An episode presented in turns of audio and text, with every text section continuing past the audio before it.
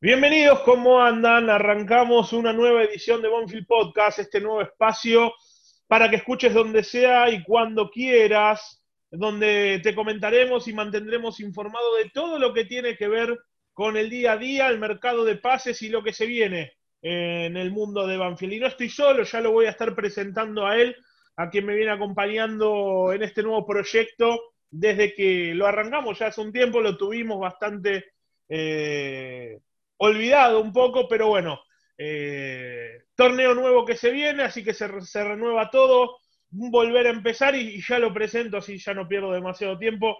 Señor Marquito Giorgetti, ¿cómo le va? ¿Cómo va, Jota? ¿Todo bien? Bien, ¿y usted? Espectacular, con muchas ganas, ¿eh? Sí, aprovechamos, ¿no? Que terminó el torneo, hay un parate, nos vamos acomodando en nuestros horarios y nos da la posibilidad de eh, poder empezar a, darle un poco más de, difusión a esto que se nos había ocurrido y lo teníamos bastante olvidado. Pero bueno, vamos a empezar a hablar, a charlar un poco de, lo que se le viene para Banfield, no vamos a aburrir a la gente con lo que tiene que ver con nuestras vidas, porque están acá para escuchar que hablemos de todo lo que tiene que ver con el día a día de Banfield y todo lo que se le viene. Y un Banfield que ya empezó con eh, un nuevo, una nueva pretemporada, el inicio de ilusiones nuevas, pensando en un campeonato que todavía se ve a lo lejos, porque por la información que tenemos va a ser después de que termine la Copa América, estamos hablando de un poquito más de dos meses de preparación para este equipo de Javier Sanguinetti que ya puso primera. me falta un montón. Me estás, me estás liquidando para, la espera, o sea, se va a hacer larguísimo para que vuelva a ver el verdadero fútbol que nos importa, el de Banfield, porque la Copa América la verdad que está en segundo plano para los hinchas de Banfield. Sí, sí, a ver, eh, es, en teoría todavía es más extensa de lo que fue esa pretemporada que tuvo eh, Hernán Crespo, en la que llegó esa ola de refuerzos de experiencia que al final no, no, no terminaron rindiendo, que en ese momento fueron 45 días más o menos, acá estamos hablando de más de 70 días de, preparación.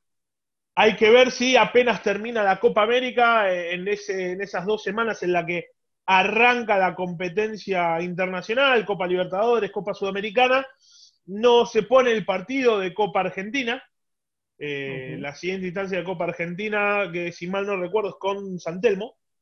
Santelmo, sí, habrá que ver lo que acortaría un poco esto, pero en principio estamos hablando de 70 días aproximadamente de preparación que tiene Banfield para, pensar en el inicio de un nuevo campeonato, que este va a ser largo. Ok, ah, viene el campeonato largo. Y de vuelta, dos, dos aperturas de clausura. no, no, va a ser una rueda. por lo que tengo entendido, todavía no, no, no está bien informado eso, por lo que tengo entendido va a ser un torneo largo de eh, una sola rueda, porque estamos hablando de 25 fechas aproximadamente, y creo que en, lo que reste, porque sería de agosto a febrero, y en lo que reste habría en el medio una copa. Ok, otra vez otra copa. de la liga profesional. Pero bueno, esos serán detalles que el, el próximo programa nos estaremos explayando más de eso para que la gente entienda cómo va a ser el nuevo formato del campeonato que se viene. Pero, ¿qué te genera los te puedo hacer, Sí, te puedo hacer una pregunta, vos que sabes todo y que estás en el día a día y no como yo que estoy perdido en otras cosas. Dígame. Lo que más nos interesa son los refuerzos. A eso justo nos vamos a meter. Primero, ¿qué te genera lo que vas escuchando, lo que te vas informando? Primero con las salidas de Bordagaray y de Jonás Gutiérrez, que son las primeras dos confirmaciones a ver, estamos hablando de que eh, esto todavía no se va a empezar a mover porque todavía restan 25 días para el 30 de junio, que es cuando se termina oficialmente la temporada y, los contratos de aquellos que se les vence. Pero de lo que vas escuchando y los refuerzos que ahora vamos a estar tocando un poquito más de detalle, qué, es qué va a buscar Banfield, pero hasta ahora, ¿qué te va pareciendo, qué te va generando lo que vas escuchando? Bueno, en principio eran dos, dos jugadores que se veía, se veía venir que no iban a seguir. Bordagaray tuvo una buena Copa Maradona, pero ya en la última había perdido mucho terreno y prácticamente las veces que había ingresado no había tenido buenas participaciones. Y Jonás al revés, terminó me parece que el segundo semestre eh, con una mejor imagen, sobre todo esos partidos que tuvo que, ensamblarse a los chicos de la reserva, esos accidentados partidos de COVID. Ahí dejó una buena imagen Jonás, pero obviamente la edad para firmar otro contrato había que pensarlo eh, no una ni dos veces, sino varias veces. Entonces, ¿estás de acuerdo con esta decisión que, tomó Sanguinetti de no renovarles? Estoy de acuerdo con que rindieron en su momento, pero que hay que pensar en ir eh, armando algo más a largo plazo. Y con dos jugadores con la edad de Bordagaray y Jonás, eh, me parece que no estaban dadas las condiciones. Y, y, pensando en lo que necesita Banfield, que se habla de un arquero ante la salida, posible salida de Arboleda, por eso quedan 25 días de contrato de Arboleda, ya después tocaremos ese tema, tal vez eh, eh, la, próxima edición. Eh, un arquero en caso de que se vaya Arboleda, habrá que ver qué pasa con Cambeses. Un central zurdo, un lateral izquierdo, un lateral zurdo, un interno, un mediocampista que juega ahí en el medio, un estilo galopo, payero. ¿Pero porque son algunos de los dos? Por lo que tengo entendido, es más para que sean recambio y pensando en una posible salida más adelante. Bien. Un extremo izquierdo, se fue Bordagaray, tenés a Ursi, Cuero tampoco terminó de convencer en esa posición, por eso se va a buscar un punta izquierdo. En calculo que se le va a dar más la oportunidad a Ursi en este caso. Y un 9. ¿Suplente? Puede ser, pero en principio las prioridades son el lateral zurdo el interno y el punta izquierdo, por izquierda. El resto habrá que ver. ¿Lolo sigue? Lolo sigue, de todas maneras, ah, están las posibilidades un, un, central más, también como recambio, porque eh, hoy lo que tenés es Alexis Sosa y después son chicos. Sí. Eh, más teniendo en cuenta la posibilidad esta de que Sanguinetti utilizó el esquema de tres centrales, entonces necesitas uno más. eh, Bien. no, el lateral, el lateral zurdo es fundamental. El lateral zurdo es, fundamental y vamos a meternos directamente con eso porque ya ha habido, ya hubo. yo, lo del arquero ni lo discutiría. Si, si te quedas con los dos jóvenes que tenés, no, para mí. ¿Y la posibilidad de que pueda llegar a volver Cambeses? Ese, Cambeses y Altamirano. Bien, hay que ver si de todas maneras si Banfield ejecuta la cláusula para recuperarlo, si Cambeses quiere volver, es todo un tema ese que, que ya lo tocaremos, pero vamos al lateral por izquierda, que es hasta ahora el nombre que más, o lo que se ha escuchado más fuerte, porque es lo que Banfield necesita como prioridad absoluta. Y uno de los nombres que se maneja, más allá de todos los que aparecieron, eh, Nahuel Gallardo fue uno, que no estaba ni siquiera en las consideraciones. Eh, Alexis Soto podría haber sido uno por su pasado, pero finalmente se va a Defensa y Justicia. Y hoy el nombre que suena como posible interés, aunque habrá que ver desde lo económico cómo está, es el del Manuel Más. El 30 de junio, su cara ya me lo dice todo. ¿Le gusta o no le gusta a Manuel Más? Sí, a mí me gusta, pero me parece que supongo que debería ser muy caro para un lateral izquierdo. Sí, a ver, es un nombre importante, que te puede jugar tanto como lateral por izquierda y si implementas esta línea de tres, puede llegar a hacerlo como stopper por la izquierda. Eh, es un nombre con un recorrido importante en el fútbol argentino, campeón de la Copa Libertadores con San Lorenzo, eh, jugó varias temporadas en Boca, eh, entonces como que lo ponen ahí entre obviamente un jugador caro, pero en el que solamente tendrías que invertir en el contrato. ¿Por qué? Porque el 30 de junio queda libre de Boca y no va a seguir en el Geneise. Entonces me parece que por ese lado la apuntan. Yo, también habría que ver si no tiene otras ofertas, porque un jugador que sale de Boca y que no tenga ofertas, raro. No creo que sea la única. Habrá que ver, por eso, es que interesa. Hay un montón de cuestiones a las cuales hay que estar atentos en, estos, en las próximas semanas, sobre todo cuando se, cuando se venza su contrato en Boca y ya sea oficialmente jugador libre pero en principio es el jugador que interesa. A mí no me molestaría, Emanuel Más. Sé que tiene muchos haters entre los hinchas de boca. Me parece un jugador correcto defensivamente, sin demasiado para aportar en ataque, pero correcto defensivamente, que eh, para mi estilo de fútbol, el fútbol que me gusta es lo principal para un lateral. Ahora, ¿vos crees que se necesita, teniendo en cuenta el estilo que, que pregona Sanguinetti, un jugador de las características que vos mencionás, que sea correcto defensivamente o que tenga más aptitudes ofensivas? Yo creo que, por lo que vi, se, utiliza más en la banda derecha, la conexión de Coronel con que la banda izquierda con, el lateral.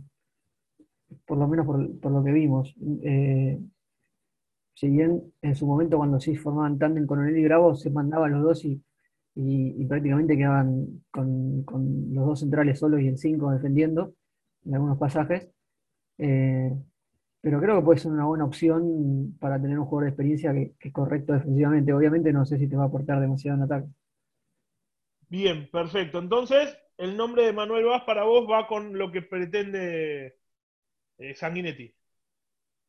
Creo que es una variante, no sé si con lo que pretende. Creo que puede. Eh, por ejemplo, hubo partidos en que, jugó Rodrigo Arciero, el número 3, sí. y que cumplió defensivamente, y que el equipo encontró variantes a pesar de que tuvo un lateral izquierdo que no, le aportaba demasiado cruzando mitad de cancha. Creo que se puede adaptar. No creo que sea la ideal, pero creo que se puede adaptar. Bien, bien, bien, perfecto. Ahora, hasta ahora es el, el único nombre que se ha escuchado. Eh, o sea, hasta ahora los nombres de laterales izquierdos son los que hasta ahora se han eh, manifestado, han salido a la luz, porque obviamente el resto de las posiciones falta muchísimo va a ser un mercado de, pases larguísimo, el cual creo que todavía no abrió, porque hasta el 30 de junio están los contratos a cumplirse de, todos los jugadores que tengan hasta ese momento, más allá de que se empezaron a mover y, demás. Pero, eh, ¿por qué se busca? ¿Cómo? ¿En, las opciones de interno hay algún nombre? Por ahora no, pero por lo que yo tengo entendido y lo que charlaba también con colegas amigos, es que lo que se busca como interno es una opción eh, a, hacer recambio de Payero y, de Galopo. Eh, una especie así de lo que fue en su momento Alejandro Cabrera con el Corcho Rodríguez. Para que vaya eh, amoldándose a la estructura del equipo, vaya tomando confianza y pensando ante una posible salida de los dos, o de uno de los dos, en, en diciembre, enero, o sea, fin de este año, principios del año que viene. Más allá de que eh, desde Núñez preguntaron por Galopo, hubo un llamado desde River eh, preguntando por Galopo y Banfield le respondió que, eh, pide, que le pide 8 millones de dólares. Ahora, lo que no sabemos si es, son esos 8 millones de dólares son por el 100% del pase, por el 50% del pase, por el 60% del pase, eso es lo que no, no tenemos idea del porcentaje que podría adquirir River en caso de que avancen las negociaciones, si la llega a ver por Galopo. Más allá de, cuánto porcentaje sea, me parece difícil que River pueda disponer de ese dinero por un solo jugador. Sí, a ver, hoy, hoy el mercado de pases está bastante quieto. la economía de Argentina le impide a, los equipos hacer grandes erogaciones de dinero eh, y queda, queda claro los números que se están manejando, pero eh, me parece que Banfield va a necesitar una venta eh, para lo que viene. Hay que esperar qué pasa, cómo rinden tanto Agustín Ursi como Martín Pallero los dos están convocados a la selección sub-23, hoy están en Marbella para una gira pensando también en lo que van a ser los Juegos Olímpicos. Y, bueno, de eso también me parece que puede llegar a depender alguna venta. Yo, eh, te pregunto, por, desconocimiento, yo creo que puede haber jugadores que, estratégicamente sirva más venderlos ahora para tener el dinero que hace falta y esperar otros momentos, pero hay que ver si llegan ofertas, ¿no? Por ejemplo, sí. Eh, Álvarez, Juan Pablo Álvarez, que terminó muy bien el torneo, que la verdad que, terminó redondeando un muy buen torneo, haciendo goles y siendo decididamente uno de los jugadores más eh, importantes en ataque, quitándole lugar a Cuero, claramente, eh, y que por edad y por, el recorrido que ya lleva en Banfield, quizás venderlos es un buen momento. Un caso, un eh, caso pensando que no sé, no sé si se le puede pedir mucho más de lo que ya hizo. Exactamente, un caso algo similar a lo de Jorge Rodríguez. Sí, creo que está en la edad justa y en el momento justo. Me parece que puede llegar a ser el jugador a vender. Eh, Juan Pablo Álvarez, que ha tenido un muy buen rendimiento, le ha ganado la pulseada a, Mauricio Cuero y, tal vez sí, tal vez me parece que en Banfield ha tocado su techo. Y el otro caso, eh, Arboleda, ¿podría eh, tener algún gesto presentando una oferta, renovando testimonialmente un contrato para que le ingrese algo de plata al club en caso de irse a algún lado? ¿O la intención del jugador es quedarse libre y que Banfield no tenga ningún beneficio con su salida? Vamos, vamos a meternos ya en el tramo final en lo que es el caso Arboleda. Por lo que yo tengo entendido, esa es una posibilidad. Arboleda ya tiene encima de la mesa una oferta para renovar de Banfield. El jugador no es que se quiere ir y se iría a un equipo más grande de la Argentina. No, el jugador no quiere vivir más en la Argentina. El jugador quiere obviamente dar el salto, sobre todo desde lo económico, además de algunas situaciones familiares que está viviendo, de las cuales desconozco. Pero la intención del jugador también es dar el salto económicamente en otra parte del mundo, donde se maneje otro tipo de moneda.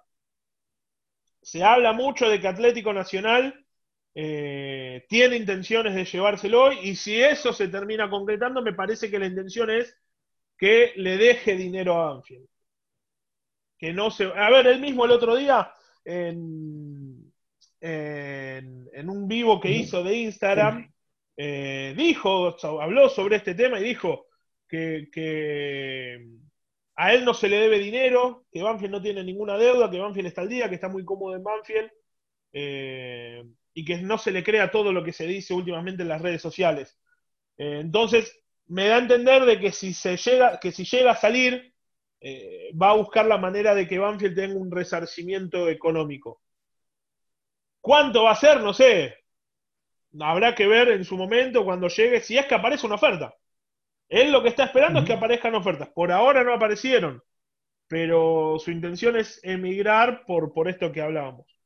Es muy interesante esto que contás porque en los últimos, al final del tramo final del campeonato, los últimos meses, mientras se, desarrollaba el campeonato, eh, hubo inversiones eh, que después que quedaron desacertadas o quedaron eh, eh, que tuvieron que aclarar el propio protagonista, en este caso Arbolea, y están apareciendo bastante seguido, de las mismas cuentas siempre, de periodistas y portales partidarios, con, cierta o notoria malintención, esto que decís vos de, de que sería una cuestión personal que se quiere ir, que no hay un, un conflicto con el club.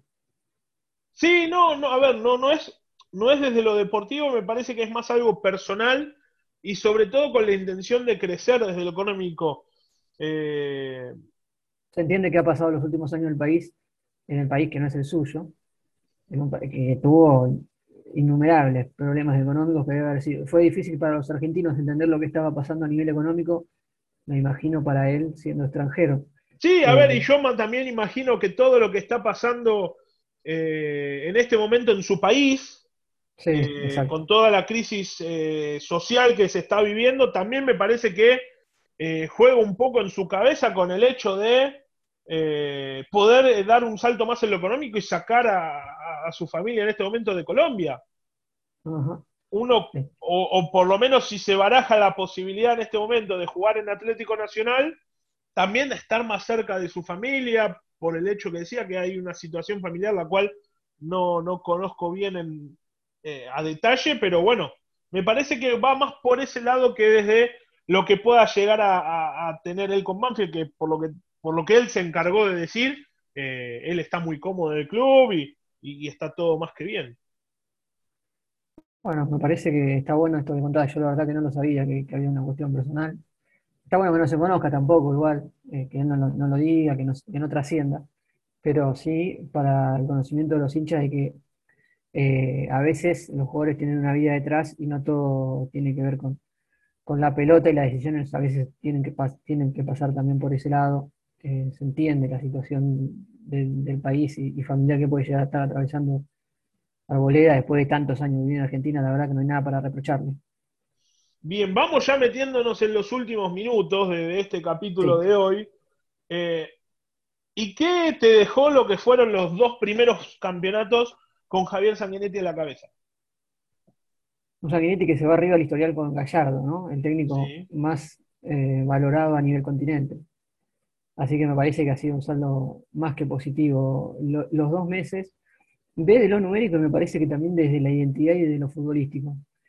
Atravesando de todo, hasta partidos insólitos con, con jugadores de 16, 17 años eh, siempre el, proyecto ha, estado por encima de, equipo, de la idea. La idea ha estado por encima de, siempre de, cualquier formación y eso me parece, que, me parece que es lo más importante que ha mostrado el Archo. Ha tenido una identidad desde el primer partido hasta el último jugando con los jugadores que, tuvo a disposición.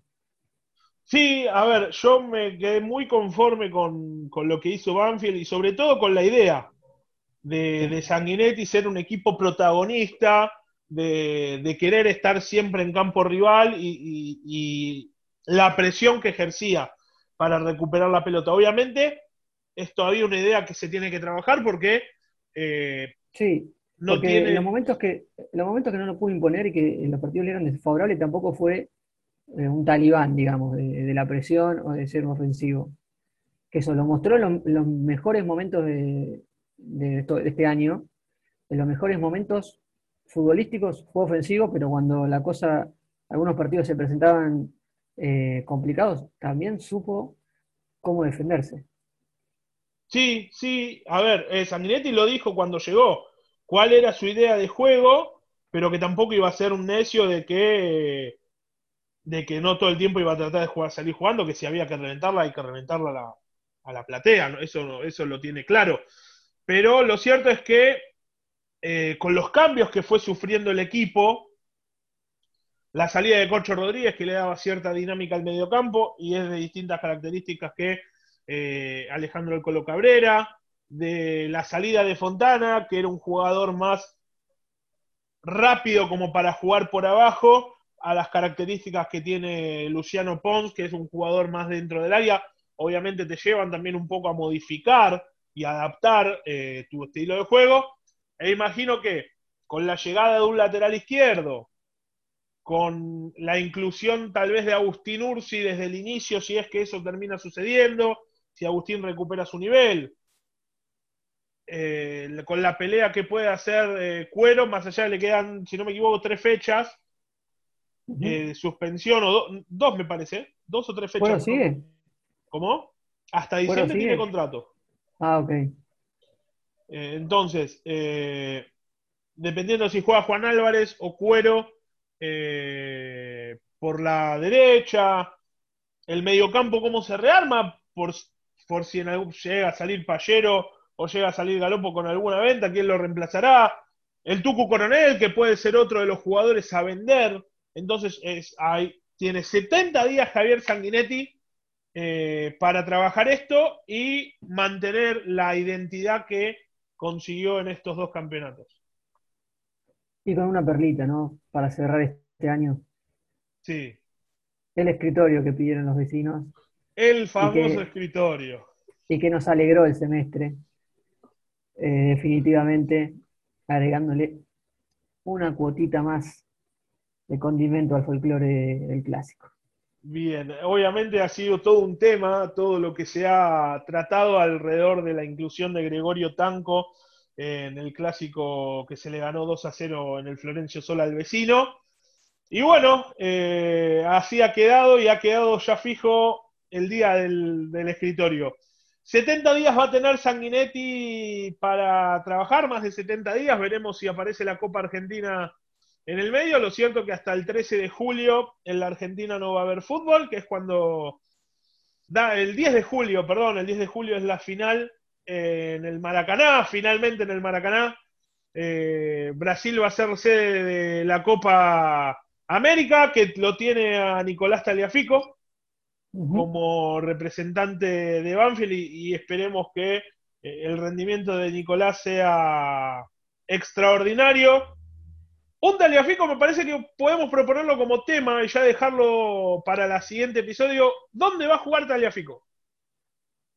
¿Le parece? Ah, también ¿Tiene ofertas también? Me parece bien, bien para la próxima. Perfecto, la próxima edición ya saben, vamos a estar hablando de lo que va a ser el futuro de Nicolás Taliafico. 70 días por delante nos esperan de preparación hasta que empiece el campeonato, 70 días para que nos escuchen. Señor Giorgetti, el placer de siempre, le mando un abrazo enorme. Un abrazo, Jota. Y a ustedes que están del otro lado, gracias. Y acuérdense, Bonfield Podcast para que nos escuchen cuando puedan, donde quieran y a la hora que se les antoje. Juan Manuel García es mi nombre, les mando un fuerte abrazo y será hasta la próxima. Chau.